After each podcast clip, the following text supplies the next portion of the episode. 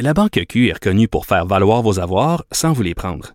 Mais quand vous pensez à votre premier compte bancaire, tu sais, dans le temps à l'école, vous faisiez vos dépôts avec vos scènes dans la petite enveloppe. Hmm, C'était bien beau. Mais avec le temps, ce vieux compte-là vous a coûté des milliers de dollars en frais, puis vous ne faites pas une scène d'intérêt. Avec la Banque Q, vous obtenez des intérêts élevés et aucun frais sur vos services bancaires courants. Autrement dit, ça fait pas mal plus de scènes dans votre enveloppe, ça. Banque Q. Faites valoir vos avoirs. Visitez banqueq.ca pour en savoir plus. Pendant que votre attention est centrée sur vos urgences du matin, vos réunions d'affaires du midi, votre retour à la maison ou votre emploi du soir, celle de Desjardins Entreprises est centrée sur plus de 400 000 entreprises à toute heure du jour.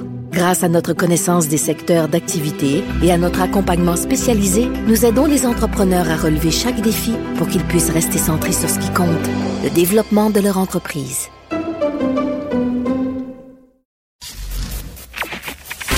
Durocher. Sophie Durocher. Sophie Durocher. Mon nom est Sophie Durocher. Sophie Durocher. Des opinions éclairantes qui font la différence. Cube Radio. Bonjour tout le monde, bon mercredi. Vous le savez, habituellement, je commence l'émission Les baguettes en l'air en dénonçant une situation ou par une prise de position éditoriale. Mais aujourd'hui, j'ai envie de commencer tout en douceur parce que hier soir, à la Basilique Notre-Dame de Montréal, j'ai assisté à un concert pour la paix. Euh, des musiciens rassemblés, toutes nationalités euh, confondues, des Ukrainiens, des Russes, des Polonais, des Canadiens, pour euh, célébrer en musique et surtout pour ramasser des sous pour l'Ukraine, pour euh, un organisme qui œuvre à la frontière entre la Russie et la Pologne. Et on a interprété hier soir Mélodie de Miroslav Skorik, un compositeur euh, ukrainien. C'était absolument magnifique, je vous en fais écouter quelques notes.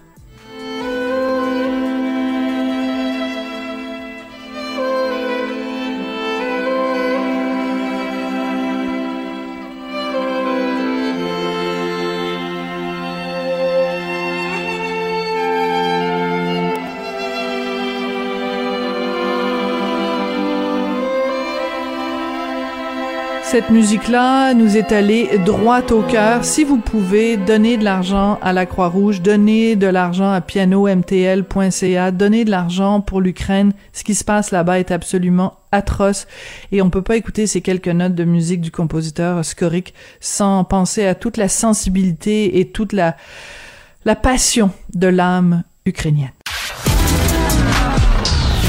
De la culture aux affaires publiques. Vous écoutez Sophie Durocher. Cube Radio. L'Organisation mondiale de la santé trouve que dans certains pays, on a levé peut-être trop rapidement, trop brutalement les mesures sanitaires. Est-ce qu'on devrait s'en inquiéter ici au Québec? Est-ce que, en effet, alors qu'on est à la veille euh, de lever le- l'obligation de porter le masque, est-ce que nous aussi, on s'est trop précipité? On va parler de tout ça avec André Veillette. Il est chercheur en immunologie à la Faculté de médecine de l'Université de Montréal. Monsieur Veillette, bonjour. Bonjour, Madame Durocher. On sait jamais sur quel pied danser quand on vous parle, euh, parce qu'on sait jamais si vous allez nous rassurer ou nous inquiéter. Dans ce cas-ci, quand on voit euh, quand même l'Organisation mondiale de la santé qui pointe du doigt certains pays en disant Hum, vous êtes allé un petit peu trop vite, euh, est-ce que est-ce qu'on a raison? Est-ce que l'OMS a raison? Ben, je pense que c'est quelque chose qui dit, c'est quelque chose qu'on dit depuis un bout de temps. Je pense que le, surtout enlever les masques, euh, beaucoup de pays ont décidé de faire ça beaucoup trop rapidement. Euh, le Québec n'a pas été un des pires, là, mais on a quand même suivi un peu ce qui se passait euh, ailleurs. Euh, puis je pense que quand même ici, je pense qu'on peut le dire sans le gêner, euh, que le, le- le retrait des masques ou de l'obligation de porter le masque a été fait un peu trop vite.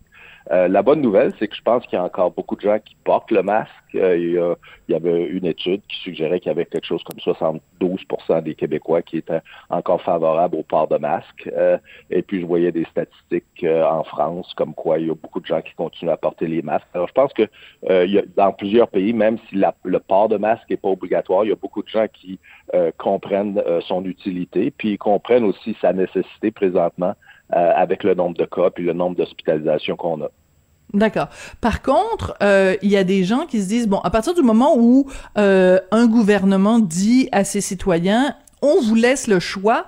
Euh, l'homme étant ce qu'il est, l'homme, euh, là où il y a de l'homme, il y a de l'hommerie, va se dire, ben, c'est la loi du moindre effort. Si je suis pas obligé de porter cet outil qui est quand même contraignant, qui m'empêche de bien respirer, qui m'empêche de voir le visage euh, de mes amis, de mes proches, ben, il y a plein de gens qui se disent, ben là, on lève une obligation, bye bye le masque. Donc, comment on peut trouver des arguments pour convaincre les gens que même si l'obligation n'est plus là, c'est dans leur intérêt de garder le masque? Ben, il faut leur parler, alors, puis c'est ce qu'on fait, je pense, euh, aujourd'hui. Euh, il faut leur parler, leur expliquer qu'il y a encore beaucoup de cas euh, et que le masque est encore très utile, puis que c'est pas si détestable que ça de porter un masque. mais vous avez raison, en bout de ligne, les gens vont faire ce qu'ils veulent. Euh, et puis, euh, euh, écoutez, la capacité de sortir de cette vague-là, ou la vaguelette, là, la sixième, le sixième événement dont, événement dont on parle, je pense qu'en partie, ça va être dépendant de la discipline que les gens vont démontrer euh, face au, port de masque, puis évidemment la ventilation aussi, s'ils sont capables d'influencer ça. Euh, alors, je pense que c'est ça qu'il faut euh, répéter comme message. C'est pas la fin du monde de porter un masque. c'est possible qu'on ait dans le futur d'autres types de vagues où ça va devenir une bonne idée, tout d'un coup, de porter un masque. Alors, je pense que c'est là-dessus qu'il faut compter. Il y a des gens qui vont rien, rien vouloir savoir, mais ça, qu'est-ce que vous voulez? On peut pas convaincre tout le monde. Euh, mais je pense qu'il y a des gens qui vont être sensibles à ça. Euh, le fait qu'on voit encore des gens euh, se promener dans des masques, avec des masques dans des endroits où ils sont pas obligatoires, je pense que c'est un bon signe. Puis, il faut continuer l'éducation. C'est dommage que le, la santé gouvernementale euh, la santé publique gouvernementale du Québec participe pas trop à cette éducation-là. On voit, on n'entend pas ces messages-là. On l'entend du côté fédéral, pas beaucoup du côté provincial. Puis je trouve ça dommage parce que c'est eux qui euh, devraient, je pense, euh, être en, tête de file pour dire que c'est important de continuer à porter les masques, même s'ils sont pas obligatoires, parce qu'on a encore beaucoup de cas. les cas montent là. Au niveau des, eaux usées ailleurs au Canada, en Ontario en particulier. Donc, c'est probablement la même chose au Québec. et puis, on a plus de cas, plus de hospitalisation. Euh, donc, je pense qu'il y a une indication de porter un masque. C'est pas, comme je disais tout à l'heure, c'est pas la fin du monde de porter un masque. Euh, et puis, je pense qu'il faut sensibiliser les gens puis les responsabiliser. Oui. Euh, par contre, c'est est-ce que c'était non, c'était pas Christian Dubé, c'était Monsieur Boileau, je pense. Corrigez-moi si je me trompe, à qui on avait demandé quand euh, l'obligation sera complètement levée pour le masque, allez-vous continuer à le porter? Et il a dit quelque chose comme je vais porter un masque de plongée ou quelque chose comme ça. Euh, un Moi, ça m'a fait un petit peu grincer des dents. Je me disais, il me semble que t'es là pour donner l'exemple. Qu'est-ce que vous avez pensé quand il a dit ça? Ben, je pense qu'il essayait de faire une blague. Euh, ouais, on rit. Ouais. Euh, pas trop génial, hein? Euh, c'est un peu triste parce que les gens reprennent euh, ce propos-là, puis c'est un peu de même qu'on va se dire, c'est un peu comme Arruda avec les tartelettes. Je veux dire, ils disent une chose à un moment donné, puis les gens la répètent, euh, et puis c'est dommage parce que ça, ça ternit leur image, puis ça ternit l'impression que les gens vont en avoir à long terme. Mais je pense que ce M. Boileau, je pense qu'il est tout à fait conscient de l'importance des masques. ça me surprendrait pas que dans certains contextes, lui aussi, les porte. et puis il voulait faire une blague, puis c'est juste que c'est mal tombé, je pense. Oui. Euh, moi, je vous suis sur Twitter et je trouve ça très important de vous suivre sur Twitter parce que vous êtes vraiment euh, euh, à l'affût de toutes sortes de toutes sortes d'études. Il y a, par exemple, aussi notre notre, ami le, fameux médecin TikTok là qui partage beaucoup ah d'informations. Il y a il y a tout ce travail là qui peut peut-être avoir l'air superficiel, mais votre présence sur les médias sociaux et la présence de d'autres aussi scientifiques ça a quand même joué un rôle important pendant la pandémie. Donc, me promettez-vous que vous allez continuer ce ah contact-là avec le public? Ah, tout à fait. Je pense que euh, je me suis engagé personnellement de le faire jusqu'au bout, à la fois pour le, groupe de travail des vaccins au niveau du fédéral. Bon, on se rencontre moins qu'on se rencontrait avant, mais on a encore des rencontres puis aussi au niveau euh, de, de, la communication, au niveau du public. Je pense que c'est quelque chose qui est important. Hein. Euh, on, on, est appelé dans nos vies à contribuer à des à des à des euh, événements sociaux, des situations sociales, pas très souvent. je pense que ça en est tenu. Puis je, je prends ça très au sérieux. J'essaie toujours d'être objectif.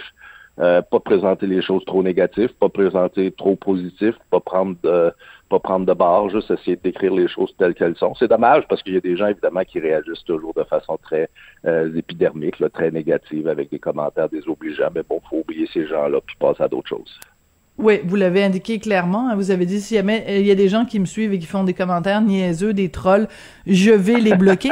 C'est quand même fou de se dire que euh, euh, euh en 2022, alors que les deux dernières années nous ont appris justement l'importance de la science, l'importance de la recherche, l'importance de la de la de la présence de grands esprits, d'esprits scientifiques, que quand un scientifique se, se, se prononce sur la place publique, qu'il se fasse lancer des tomates, je pense que Monsieur Pasteur doit se retourner dans sa tombe quand il voit ça. oui. oui, puis on se fait accuser d'être des euh, d'être des euh, d'être payé par le pharmaceutique euh, toutes sortes d'accusations. Je je suis pas le seul. Il y a plein de mes collègues que c'est comme ça. Je veux dire, on reçoit pas un sou du pharmaceutique euh, pour euh, parler des vaccins. Je veux dire, c'est, c'est, vraiment pas comme ça que ça marche. Alors, il y a une certaine ignorance aussi au niveau de la population, une certaine partie de la population sur que, qu'est-ce que les, les, les gens comme moi qui se prononcent publiquement, puis il y en a d'autres, là, je ne vais pas mentionner leur nom, mais qui reçoivent aussi beaucoup d'accusations, qui sont payées par la pharmaceutique, c'est des vendus, toutes sortes de, de, de commentaires comme ça, qui est vraiment pas le cas. Là. Je veux dire, on n'est pas payé par le pharmaceutique pour euh, faire la promotion euh, euh, des vaccins ou pour se taire au sujet de certaines choses. Je veux dire. puis je trouve ça dommage, mais qu'est-ce que vous voulez? C'est comme ça aujourd'hui. C'est la vie. des gens pour des gens pourraient être tentés de dire bon le masque on on n'en a pas besoin à partir du moment où on est, mettons, euh, triplement vacciné. Pourquoi on aurait besoin de porter le masque en plus du reste? De toute façon, si on l'attrape, ce sera pas grave, on est euh, triplement vacciné. Qu'est-ce que vous répondriez, Monsieur Veillette, à quelqu'un qui vous donnerait ça comme argument? Ben, je pense que le masque euh, a, l'utilité, évidemment, de nous protéger, nous, surtout les bons masques. Là, on parle des masques le type N95. Bon, les masques bleus, là, sont pas inutiles, mais ils sont moins efficaces, ça, c'est certain. Alors, quand on parle de, de masques, euh, il y a deux objectifs. Le premier, c'est de diminuer notre risque d'attraper le virus. Puis si jamais on l'attrape, évidemment, la dose, l'idée, c'est qu'elle est probablement plus petite parce qu'il y a une partie du virus qui aurait été filtrée dans le masque puis qui serait resterait pris dans le masque. Donc, on va en, respirer moins. Alors, ça, c'est le premier objectif, c'est de se protéger soi-même. Mais aussi, c'est de protéger les autres autour de nous euh, qui, bon, ils peuvent être pas en bonne santé, eux, comparés à nous. Euh, peut-être qu'eux, ils n'ont pas eu trois doses. Peut-être eux qui n'ont pas répondu euh, au vaccin, comme par exemple euh, de façon très, très adéquate, comme par exemple les immunocompromis ou les gens plus âgés ou les gens avec des conditions euh, sous-jacentes, sous-jacentes qui font qui sont susceptibles mhm. à des infections plus sévères. Alors, on se protège, on protège les autres. Il ne faut pas oublier que même aussi si on répond bien au vaccin, la protection vaccinale avec le temps va baisser. Euh, de sorte que c'est comme une horloge. Ça, c'est tic-toc, tic-toc. Ça baisse, ça commence à baisser quelques mois après. Et puis, les gens deviennent plus susceptibles progressivement à attraper l'infection. Euh, et puis, progressivement, si on les laisse aller, probablement qu'un certain nombre euh, vont devenir plus susceptibles à avoir des maladies sévères qui mènent à des hospitalisations. Puis, c'est un des objectifs du masque, c'est d'éviter aussi euh, euh, l'impact de cette baisse de la protection vaccinale. Alors c'est pas parce qu'on a eu trois doses qu'on est on est on est euh, on est en, bonne condition là, de protection de façon infinie, indéfinie. Hmm. Il y a quand même un risque qui s'accumule avec le temps. Il va falloir voir si à l'automne possiblement ou à la fin de l'été, s'ils vont nous recommander de prendre une quatrième dose pour certains groupes, peut-être les gens plus âgés, les gens qui sont plus vulnérables. Euh, puis c'est dans ce contexte-là, c'est que la protection vaccinale baisse avec le temps. Euh, elle dure probablement euh, pas mal longtemps pour certains, mais pour certains, ça baisse plus. Alors, on, on essaye de les protéger en portant le masque, ils se protègent eux-mêmes, puis nous-mêmes, on essaie de les protéger s'ils sont dans notre euh, dans notre entourage. D'accord, c'est assez clair comme comme réponse.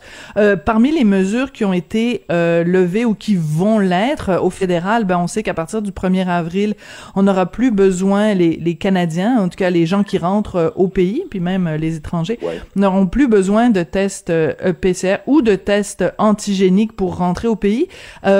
Est-ce que ça, ça vous paraît euh, euh, prématuré? Est-ce que c'est une bonne idée? Ou est-ce que ça vous fait craindre, en effet, qu'à partir du 1er avril, bon, on va laisser euh, rentrer des gens qui potentiellement auraient le, le, virus? Est-ce que ça, ça vous inquiète? Ça, ça m'inquiète pas trop parce que je pense que le virus est un peu partout. On, avait eu ce réflexe-là au début de la vague d'Omicron. On, on s'est dit, ah, c'est en Afrique du Sud, assurons-nous que les gens d'Afrique du Sud ne peuvent pas rentrer ici.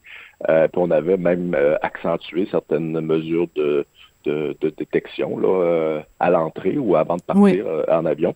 Euh, puis finalement, ça s'est avéré complètement inutile. Alors, je pense que d'empêcher le transport international euh, de gens qui ont le virus, c'est pas nécessairement quelque chose qui va protéger un pays. Moi, ce qui me tracasse davantage, c'est les, les, les, les, autres voyageurs dans l'avion. Alors, c'est un tube, hein? Ils se promènent à une très haute altitude. Euh, l'air est supposé être bien, mais bon, il y a, quand même, c'est quand même un volume assez, euh, assez limité. Puis on est avec des gens pendant des heures et des heures. puis il y a des gens qui travaillent là, qui travaillent là tous les jours, les, les, les agents de bord. alors, je pense qu'il faut aussi penser à, à à cet effet-là. Euh, si jamais on lève euh, l'obligation d'avoir un test négatif avant de partir, euh, je pense que c'est là où il va y avoir la question, est-ce qu'on lève le, la nécessité d'être vacciné pour voyager en avion? puis il y a un article dans CBC, Radio-Canada anglophone, là, aujourd'hui, qui parlait évidemment, certaines personnes disent, écoutez, je suis pas vacciné, mais je veux me mettre à voyager. bon, s'il n'y a pas de cas, évidemment, c'est pas un problème, il n'y en a pas de cas. Alors, si c'est en plein milieu de l'été, c'est pas vraiment un risque. Euh, pour quiconque, mais si c'est une, une, saison ou euh, un moment où il y a beaucoup de cas, à ce moment-là, de se retrouver dans, dans un avion à 30 000 pieds d'altitude, euh, puis travailler là, avec des gens qui sont potentiellement contaminés par le virus dans l'avion, c'est peut-être pas une bonne idée. Alors, je pense qu'il faut penser aussi à ces gens-là. D'accord. Parce que vous avez, le, le bout que j'ai oublié de préciser, c'est qu'à partir du 1er avril, donc on n'a pas besoin de test PCR pour les voyageurs qui sont adéquatement vaccinés. Donc, ce dont vous parlez, vous, c'est que euh, il y a certains qui évoquent la possibilité que même l'obligation vaccinale ne soit plus nécessaire pour voyager, ce qui n'est pas le cas. Hein, je rassure tout le monde, ça n'est pas le cas en ce moment. Mais si on le considérait, vous, ça, ça vous paraîtrait euh, dangereux. Je pense que c'est oh, en effet en effet euh, assez clair. Euh, donc, ben, je vais terminer en vous posant la question. Vous, Monsieur Veillette, vous allez continuer non seulement à porter le masque, mais à porter des masques euh, appropriés, donc les masques les, plus sécuritaires. Vous, c'est pas un masque de plongée que vous allez poser, que vous allez porter. non, je, je, je, porterai un masque de plongée si je fais de la plongée, mais je pense que là, le, c'est un peu trop froid pour faire ça. Euh, je regarde le fleuve là, qui est juste en face de chez nous, il est encore partiellement gelé. Alors, je pense que ce serait pas une bonne idée. Ceci étant dit, euh, pour ce qui est des masques de des masques contre le, virus, là, les masques qu'on connaît, les KN95, toutes ces choses-là, je pense que c'est une bonne idée là, de continuer à les porter pendant un petit bout de temps. C'est pas la fin du monde. Euh, ça, ça nous protège, ça protège les autres. Ils sont faciles à obtenir. Et puis, je pense qu'il n'y a personne qui va faire de dépression là, à, porter un masque euh, pendant trois, quatre semaines de plus, jusqu'à temps qu'on espère, là on ne le sait pas, là, mais on espère que le virus euh, va se mettre à diminuer, même s'il augmente euh, un petit peu dans la population. J'espère qu'il va se mettre à diminuer à un moment donné, puis qu'à ce moment-là, ben, on l'enlèvera le masque. Mais oui, puis on fera un party, puis on brûlera tous nos masques. André Veillette, vous êtes chercheur en immunologie à la faculté de médecine de l'Université de Montréal. On se fera un party. Hein, André, on se fera un party, vous et moi, là, puis toute la, toute la, toute la bande, là. Puis on, brûlera nos masques comme à une certaine époque, nos, nos, nos arrière-grand-mères ou nos grands-mères ont, ont, brûlé leur soutien-gorge. On brûlera des masques, puis on fera... Vous êtes embarqué dans quelque chose, hein? vous aviez peut-être pas envie d'aller jusque-là. Merci beaucoup, Monsieur Veillette. C'est toujours un plaisir de vous parler. OK. C'est moi qui vous remercie. Bye. Merci.